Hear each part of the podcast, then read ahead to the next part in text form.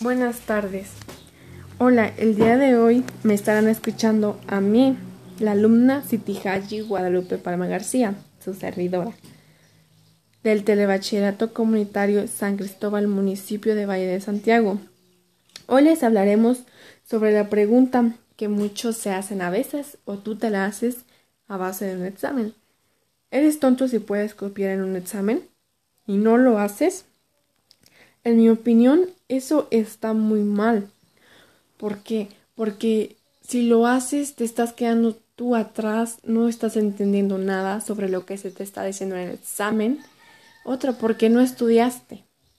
Para los que lo dejan pasar también está muy mal, porque en vez de que ellos a veces te expliquen o y allí como en un examen te digan pues ponte a estudiar y no lo hiciste, ellos se lo están pasando y están muy mal porque te están retrasando a ti. Para mí eso sí está muy mal. Para mí la solución es que no lo hagamos. Yo sé que en algún momento de nuestras vidas estamos en un examen que por más que hayas estudiado no te acuerdas por los nervios. Para mí es mejor no hacerlo, es estudiar y al momento del examen no ponerse, ponerse nervioso ¿Por qué? Porque se, se nos va todas las respuestas, las cuales estudiamos y gastamos esa noche entera estudiando, para los que estudiamos. Y para los demás que no estudian, pues todos se lo pasan y eso está muy mal. En mi opinión, sí. Pero copiar o no copiar, esa es la cuestión. El debate no es si puedes hacerlo, Estamos de acuerdo en que dado al estado en el que se encuentra tu profesor, no hace falta ser un genio para engañarlo. ¿Por qué? Porque un profesor es más más vivo que nosotros.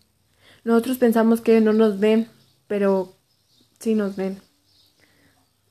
Son más inteligentes que nosotros, aunque nosotros digamos, no, pues no nos ven o no nos van a ver, pásamelo.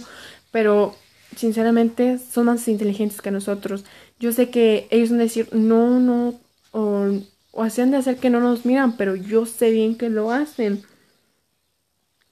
Lo que se cuestiona aquí es hacerlo.